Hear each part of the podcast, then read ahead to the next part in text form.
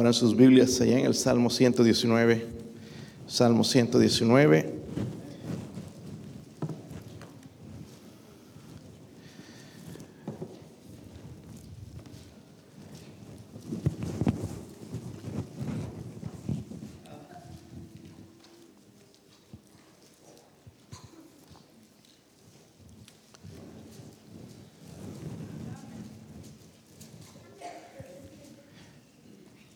Versículo 81, hermanos, hasta el 88. No se asusten, no vamos a ver todo el salmo hoy. Estamos yendo parte a parte.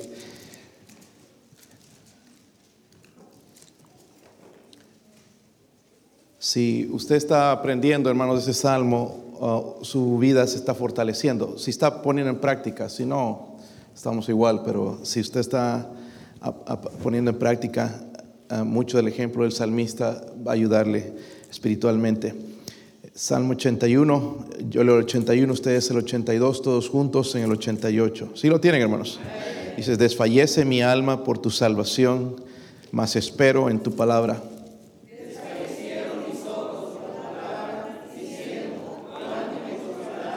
Porque estoy como el odre al humo, pero no he olvidado tus estatutos.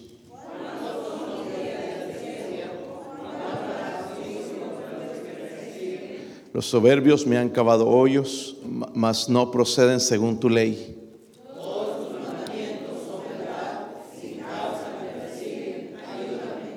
Casi me han echado por tierra, pero no he dejado tus mandamientos. Vivifícame conforme a tu misericordia y guardaré tus testimonios de tu boca. Padre, oro Señor por su ayuda en esta noche, Dios mío. Necesito, Señor, yo no soy digno de estar detrás de este púlpito. Pero si así lo ha permitido, Señor, ruego por la llenura, el poder del Espíritu Santo, Señor. He pedido, Señor, por su presencia en este momento, Dios mío, le necesito. Estoy seguro, mis hermanos aquí lo necesitan, Padre. Si hay alguien sin Cristo, alguien sin la seguridad de la salvación, alguien indiferente a ti y tu palabra, Señor, ruego que la convicción del Espíritu Santo pueda convencerle de la necesidad de salvación, Señor, de la verdad, de la realidad del cielo, pero también la cruda realidad del infierno, Señor. Ruego, Señor, por su ayuda, Dios mío, en el nombre de Jesucristo. Amén. Pueden sentarse, hermanos.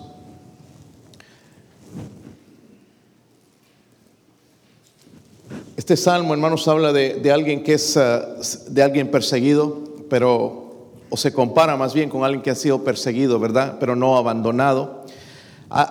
Menciona o se compara con un odre de cuero para el vino expuesto al, al fuego quedó ennegrecido por el humo, reseco, quedó agrietado. Y es una imagen, hermanos, de alguien que está sufriendo, alguien que soporta severa, prolongada persecución. Y, y, creo, hermanos, que lo que necesita la iglesia en estos días es persecución. No nos haría mal persecución. Eh, estamos bastante cómodos y hemos llegado a un momento, hermanos, donde nosotros no sabemos si creemos, no creemos lo que dice la palabra de Dios. Pero él entendió, hermanos, lo que es la persecución y dice que su alma se sentía seca. Eso es una, una imagen, dije, ¿verdad? Alguien que está en, en, soportando la, persecución, pero no ha sido abandonado. ¿Por qué? Porque la palabra de Dios es su apoyo. La palabra de Dios es su apoyo. Llegamos a la letra hebrea Kaf. Recuerden que es el alfabeto hebreo escrito en, en, en prosa hebraica. Y uh, leí el comentario, una parte del comentario de un teólogo de apellido Boyce. Él dice esto.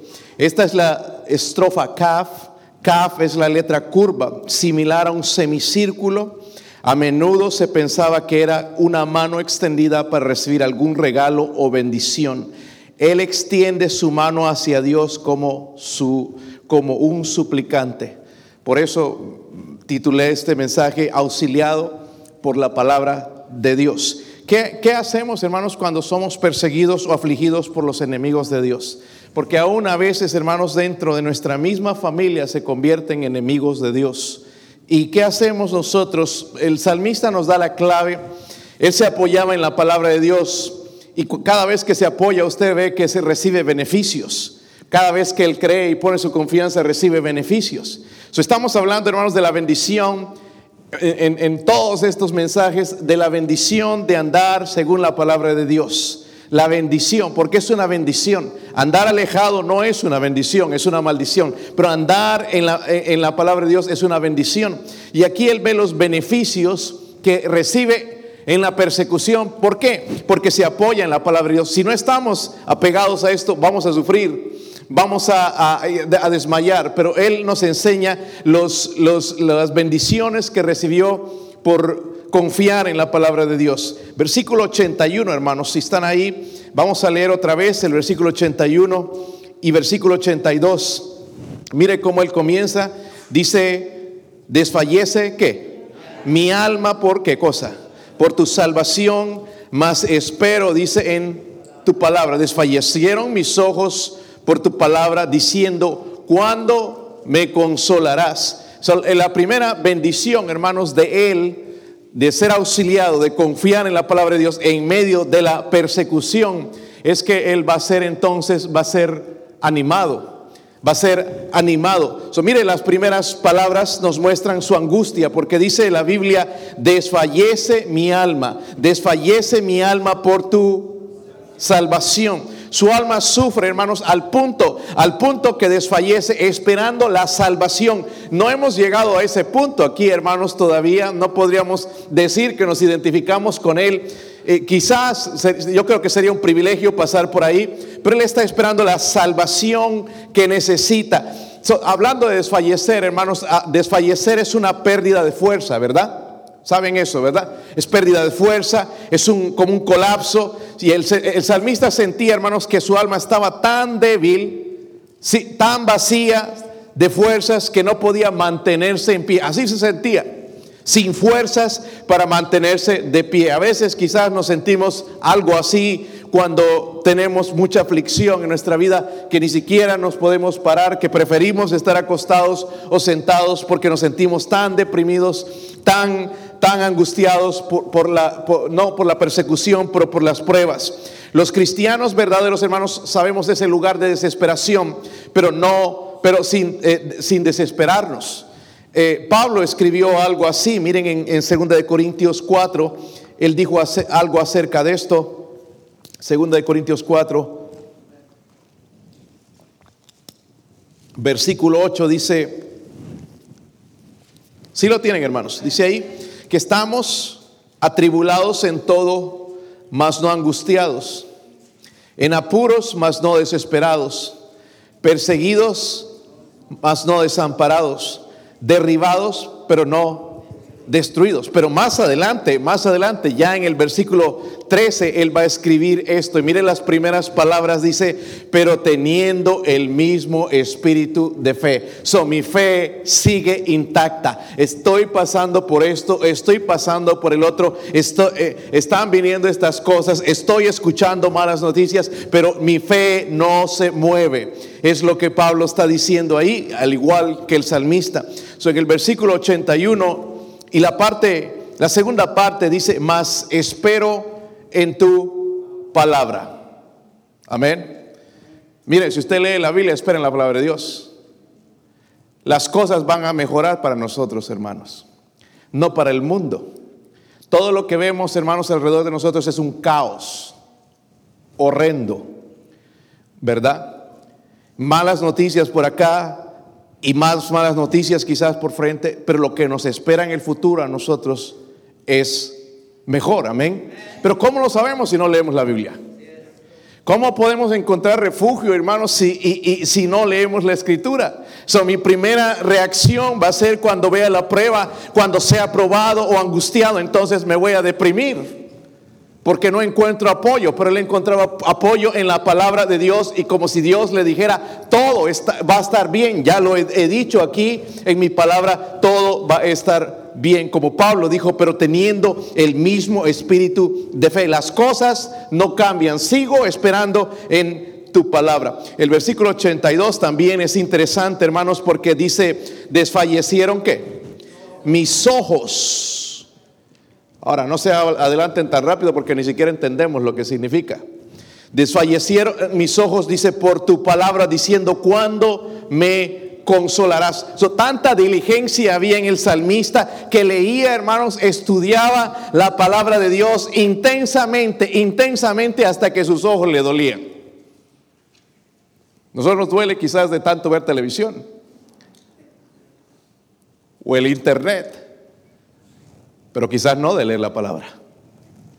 Había una angustia tal, hermanos, en él que se refugiaba en la palabra. ¿Dónde encontrar consuelo como Job? Hermanos, ahora estudiaba y leía de Job y la angustia que se encontraba y las cosas que le decían y, lo legalista que eran sus amigos, hermanos, y, cómo lo acusaban a Job de algo que no era. Estaba sufriendo, pero no recibía el consuelo de acuerdo a la palabra de Dios. Versículo 82 dice también él pregunta, ¿cuándo me qué? Consolarás. En momentos difíciles, hermanos, es la pregunta que hacemos. ¿Cuándo va a venir, Señor, paz? ¿Cuándo va a venir consuelo? Leyendo un poquito, hermanos, eh, este, el, Charles Spurgeon escribió un mensaje y lo tituló El tiempo de Dios para consolar el tiempo de Dios para consolar. Y, él hace la pregunta ahí y hace un bosquejo, un mensaje, ¿cuándo me consolarás? Con estos versículos. ¿Cuándo me consolarás? Y él responde y hace unas, una serie de, de analogías ahí. Dice, número uno, el consuelo vendrá cuando dejemos de lado la incredulidad. Amén. Es importante. Porque ayer tuve la oportunidad, hermanos, de guiar a, cuatro personas a Cristo en el, en, el mismo lugar.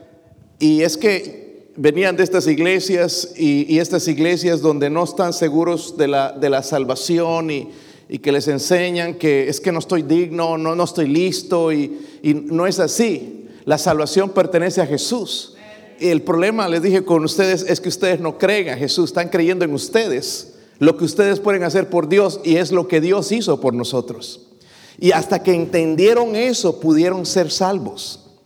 Porque si no está dando vueltas, ay, es que no soy digno, es que hice esto, hice el otro, como nos sentimos algunos de nosotros para servir al Señor, cuando el Señor, hermano, nos limpió, nos lavó y somos útiles ahora para Él, ¿verdad? Pero ¿cuándo vendrá el consuelo, hermanos? Cuando dejemos la incredulidad de que Dios es bueno en todo tiempo, ¿verdad, hermanos? Sí, en todo tiempo. Cuando tengo, cuando no tengo, cuando hay prueba, cuando no hay prueba. Dios es bueno en todo tiempo. Eso es lo que dice en Nahum. Jehová es bueno. Amén. Dios es bueno. La Biblia dice también que Él es tardo para la ira y grande en misericordia, algo que nosotros necesitamos, ¿verdad? Número dos, escribió él, el consuelo llegará cuando dejemos de quejarnos. ¿Por qué es importante? Porque vivimos quejándonos. ¿Sí o no? Hoy ya se vino el frío. Honestamente a mí no me gusta el frío para nada. Eh, pero ya llegó. Cuando viene el verano, mucho calor. Si está templado, ay no, como que, va a llover, falta el sol. So, nunca estamos contentos. So, cuando llega el consuelo, hermanos, cuando dejemos de quejarnos. Número tres, él escribió, el consuelo vendrá cuando dejemos de lado el pecado que toleramos. Qué importante, ¿verdad? Hay pecados con los que nos gusta vivir. Número cuatro, escribió el consuelo vendrá cuando cumplamos con los deberes que hemos descuidado. ¿Cuántos deberes tenemos, hermanos? Dice, dice la Biblia, hermanos, porque a veces pecamos nosotros, ¿verdad? Como dice en Santiago, el que hace, el que sabe hacer lo bueno y no lo hace, le es pecado. Y muchas cosas que sabemos y no las hacemos. Número 5, él escribió, cuando nos acercamos a Dios con, la fe, con fe obediente, su consuelo siempre está disponible. El dolor puede continuar, pero el consuelo de Dios está ahí. ¿Cómo necesitamos eso? El consuelo de Dios. O él fue animado mediante la persecución, eh, pero por estar en la palabra de Dios, los beneficios de estar en la palabra de Dios. Versículo 83, él recibió otro beneficio. Miren el versículo 83 porque estoy, al principio no se ve, dice, porque estoy como el odre al humo, pero no he olvidado qué. Versículo 84, ¿cuántos son los días de tu siervo cuando harás juicio contra los que me persiguen? Número dos, lo que veo, hermanos, también que el beneficio que recibió, y es lo que necesitamos, hermanos, no solamente por ser perseguidos, sino, hermanos, por ser cristianos. En este tiempo, hermanos, ser cristiano casi es, ¿verdad? Un, es malo para la gente, para el mundo, pero nosotros vamos a seguir firmes. Ojalá que sí. Firmes, hermanos, con lo que nosotros creemos. Nosotros no vamos a cambiar, porque la palabra de Dios no cambia. So, él fue animado, pero también fue afirmado a pesar de, las pruebas. Se sentía débil, recuerdan, ¿verdad? Se sentía débil, tan débil que no, quería, no podía casi ni pararse, como si, si fuese un odre. El odre es donde se ponía el humo, el vino, perdón pero como si fuese un odre que es de cuero seco, se, lo pone al, fuego y se seca con el humo negro, ¿verdad? Se, sentía, su alma se sentía, su vida espiritual se sentía seca, tal como ese odre. Pero me, me gusta lo que dice en el versículo 83. Si lo tienen, hermanos. Versículo 83. Siempre me gusta en la Biblia cuando dice, pero, pero no he olvidado tus. Las cosas no se ven bien pero seguimos confiando en Dios. ¿Ven? No, pero dice, no me he olvidado de tus, las cosas están poniéndose calientes, pero no me he olvidado de tus estatutos. Y el versículo 84, eh, ¿cuántos son los días de tu siervo? ¿Cuándo harás juicio contra los que me persiguen? Hermanos, mire, bien diferente, él no se quejó de Dios, sino que se quejó a Dios. ¿Cuántos han ido y se han quejado a Dios alguna vez? Él lo hizo. Si no te lo haces, qué mal de tu parte, ¿verdad? Hay veces donde hay que ir, hermanos, ¿verdad? Que no quejarse de Él, sino quejarse a Él. ¿No está haciendo eso? ¿Cuántos son los días de, un siervo? Señor, estoy viviendo cuántos años más y en sufrimiento y, y vemos que es en realidad una queja, pero lo que él está mostrando es que necesita ser afirmado y él sabe que va a ser afirmado por medio de sus estatutos. Por eso dice, no me he olvidado de tus estatutos. Miren el versículo 85. Están ahí, hermanos. Dice, los soberbios me han cavado qué? Hoyos. Mas no proceden según tu ley. Todos tus mandamientos son verdad. Sin causa me persiguen. Ayúdame otro de los beneficios. Primero fue animado, recuerdan eso, ¿verdad? Pues en medio de la persecución, nosotros qué hubiésemos hecho?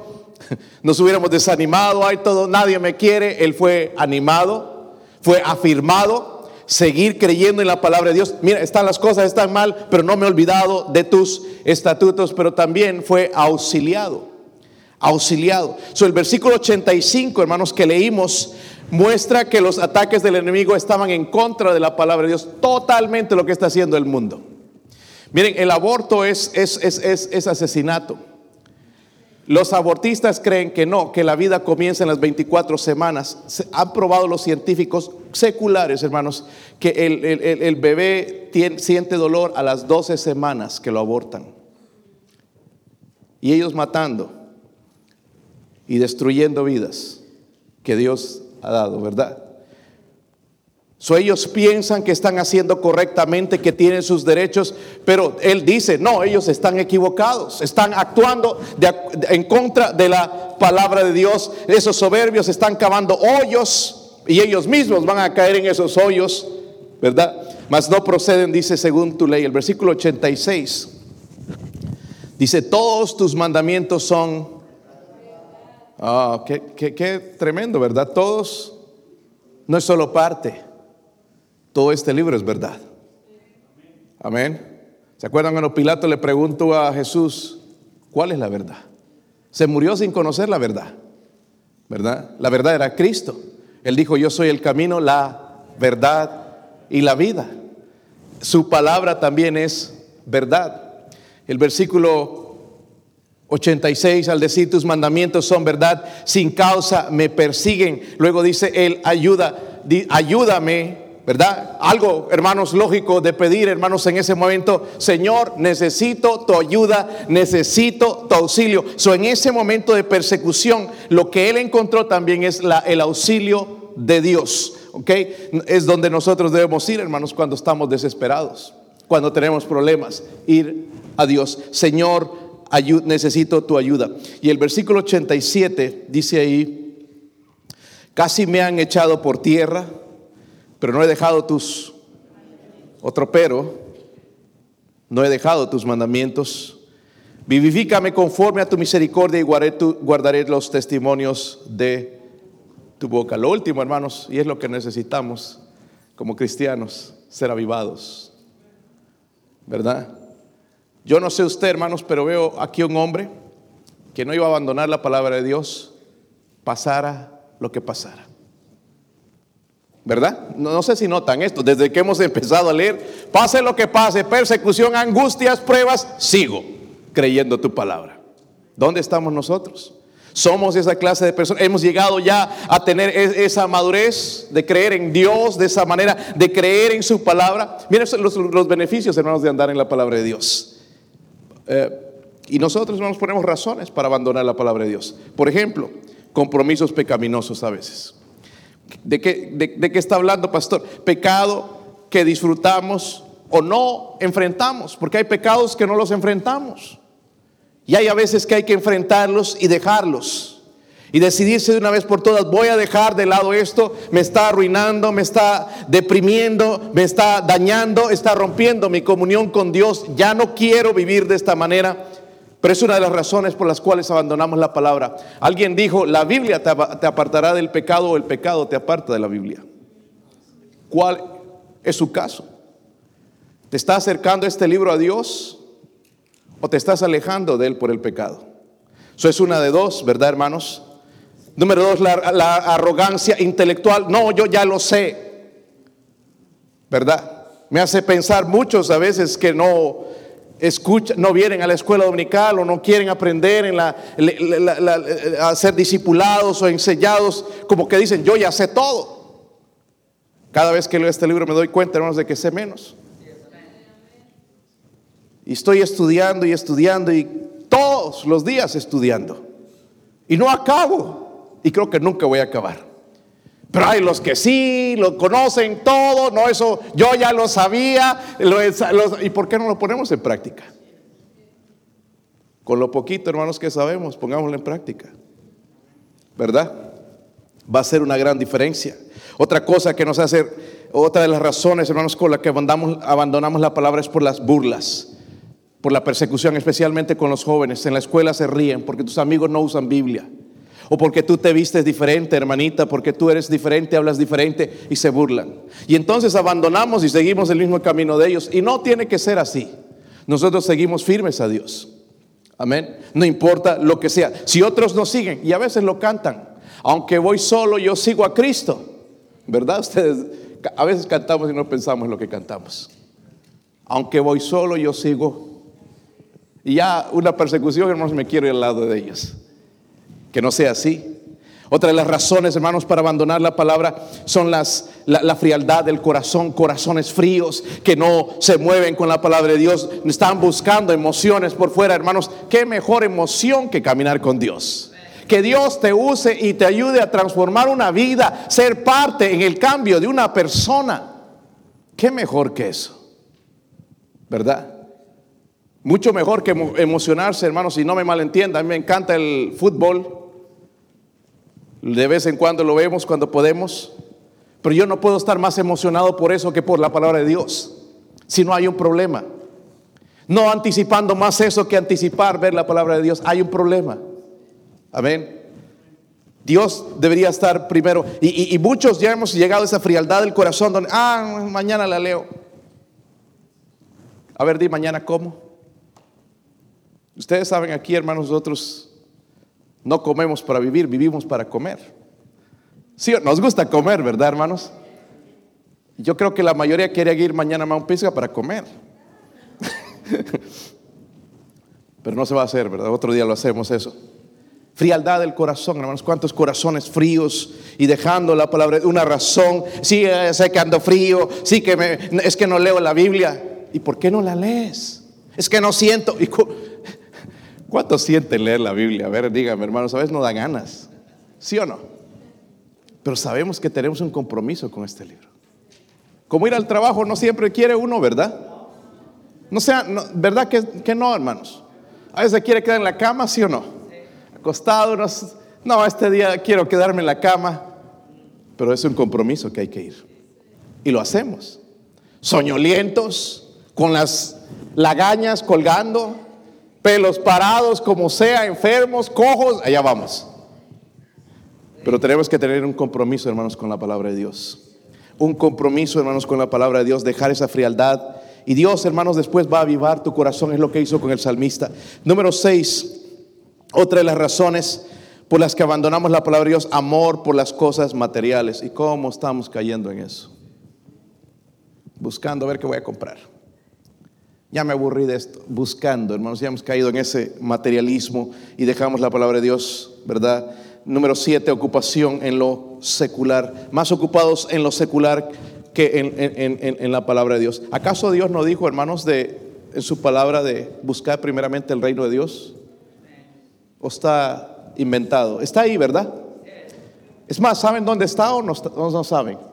Está en la Biblia, ¿verdad?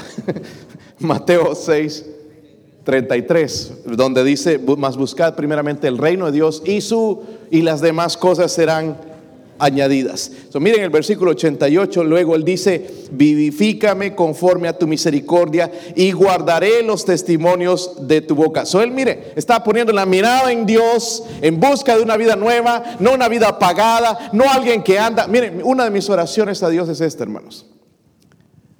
Ni siquiera quiero ser un cristiano normal. Si no, yo le digo, Señor, lléveme. Yo me he cansado, hermanos, del, cristianismo mediocre, plástico. Señor, yo quiero que me... Si su Biblia habla de poder, yo quiero ese poder. Si su Biblia habla, hermano, Señor, de, que las obras que usted hizo y aún mayores podemos hacer, yo quiero eso. ¿Verdad? Yo quiero andar vivificado con Dios, quiero andar en luna de miel, por decirlo así, con Dios, con su palabra. Yo quiero andar de esa manera.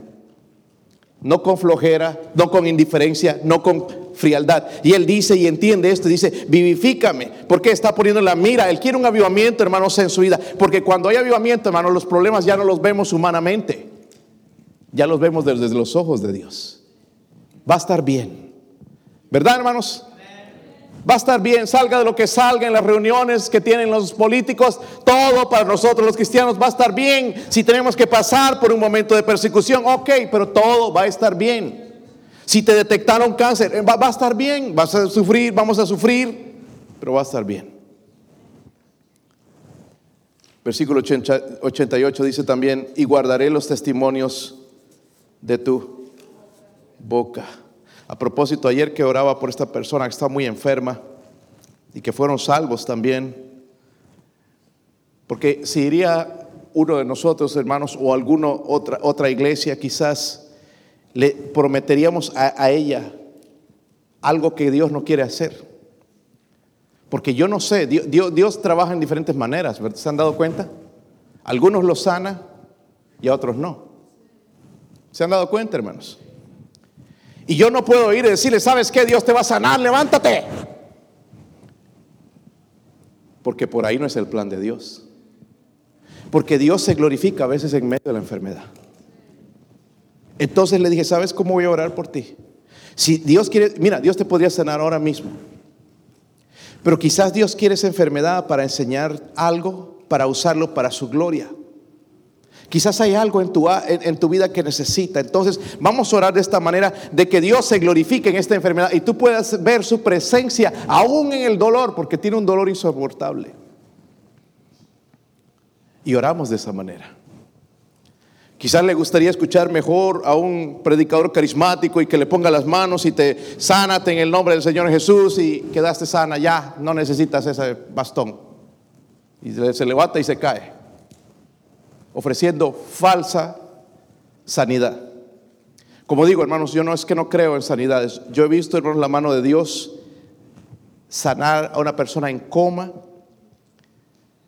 Cuando yo estaba en el momento en el, hospital cuando le dijeron a esta persona, entró su, su doctor, habló con la esposa, el hombre estaba conectado a esas máquinas que le dan vida y que tienen nombres ahí, Pablo, no sé qué se llamaba, para hacerle respirar, tubos grandes y, un montón de cables en coma, cuando le dijo, casi no hay, ya no hay esperanza.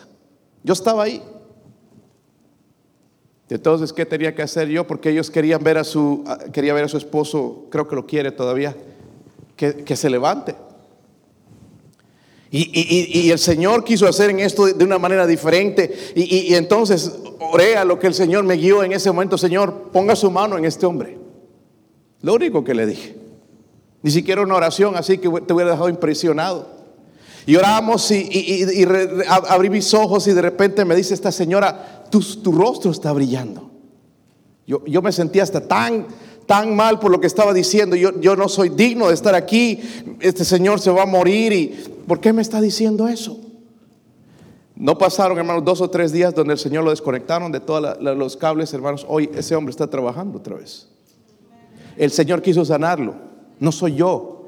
Y ella empezó a verme así con esos ojos de que, ay, yo quiero que tú prediques en mi funeral. Y que, me he invitado a predicar al, funeral de su mamá, hice el funeral de su mamá y esto y el otro. Y cada cuestión que hay en la familia, me quieren que yo esté ahí. Pero no soy yo, hermanos, es Dios. Él decidió hacer esa obra, no yo. Yo si quizás iba entrando ahí sin fe, no, este pobre hombre no, la va a hacer. Pero Dios quiso hacerlo. Amén. Pero hay hombres que se jactan ahí de que tienen el poder de sanar y eso no es cierto. El que tiene el poder es Él. Ese es el que tiene la autoridad de levantar, de hacer morir. Amén. Y yo quiero ese cristianismo, hermanos, donde se ve la mano de Dios obrando. No lo hago yo, pero lo hace Él. Y puede hacerlo con cada uno de nosotros. Y dice el versículo 88 en la última parte, y guardaré los testimonios de tu boca. O sea, no se trataba, hermanos, de, porque nosotros quisiéramos la emoción, yo quisiera andar siempre, pastor, con, el, con el, el, gozo de la salvación en fuego en mi corazón, pero no se trata nomás de eso, hermanos, se trata de caminar, de ser más obediente cada día. Esa era la preocupación del salmista, no de una emoción de, de estar con gozo, sino de ser obediente a la palabra de Dios. No sé si han notado eso a través de la lectura. No era su emoción, sino el estar comprometido con este libro, el hacer tus testimonios y vivifícame por tu palabra, el caminar obediente y ser fiel, el no morir en desobediencia. La vida espiritual, hermanos, es, esencial para, para, nuestras vidas. Luego dice ahí las últimas palabras, los testimonios de tu boca. Hermanos, él entendía que todo esto venía de Dios. ¿Sigue creyendo en la palabra de Dios? Que este libro es la palabra de Dios. ¿Por qué es, verdad, hermanos? ¿Lo seguimos creyendo? ¿Lo vivimos, lo predicamos, lo anhelamos como Él lo anhelaba? miren lo que pasó, hermanos, y los beneficios de caminar, de andar en la palabra de Dios. Porque cuando no andas en la palabra de Dios, andas desanimado y buscando a ver otra cosa que llene tu corazón, el vacío en tu corazón, cuando esto llena nuestra vida. Es lo que él encontró, hermanos, y él no tenía que teléfonos y que tecnología y, carros y, y, cosas materiales, pero tenía esto. ¿Y cómo lo llenaba? Y quizás nosotros tenemos todo eso, hermanos, y aún esto, pero no, no estamos llenos. Quizás él encontró el secreto de lo que nosotros andamos buscando, hermanos, la felicidad verdadera. Pero la encontró en este libro, amén. La encontró en este libro. Fue animado, fue afirmado, fue auxiliado y fue avivado. Hermanos, qué gran privilegio en este libro, ¿no creen? Tremendo privilegio. Si no lo estás leyendo, vuelve a la Biblia. Eh, algo, hermanos, que necesitamos aprender, hermanos, es probar lo que nosotros decimos con la Biblia. Ayer escuchaba unas cuantas cosas que decían que no están en la Biblia. Para orar, por ejemplo, necesitas bien despejar todos los espíritus malos. ¿Dónde dice eso en la Biblia? No dice, ¿verdad? ¿Qué necesito yo para orar? El Espíritu Santo, ¿verdad? Pero nada más orar. ¿Sí o no? Como hablar con cualquiera de ustedes, decidirme hablar. Y Él me va a escuchar. Ahora sí, yo tengo que pedir perdón por mis pecados y empezar hablar con Dios y una comunión con Dios, pero Él está esperando, hermanos, tener comunión con cada uno de nosotros. No para criticarnos por lo que hicimos, para juzgarnos, rechazarnos, para reprocharnos eso que hicimos hace 20 años, sino para levantarnos, para que tengamos comunión. Él es nuestro Padre. Y dice la Biblia que le podemos incluso llamar, qué privilegio, Abba Padre. No dice Abba Abraham, dice Abba Padre. Le podemos llamar papito. Es la confianza que Él quiere tener con nosotros, el compañerismo que tiene, quiere tener con nosotros. Pero es importante, hermanos, entonces, dar gracias a Dios por lo que tenemos aquí. Vamos a ponernos de pie, hermanos, vamos a orar.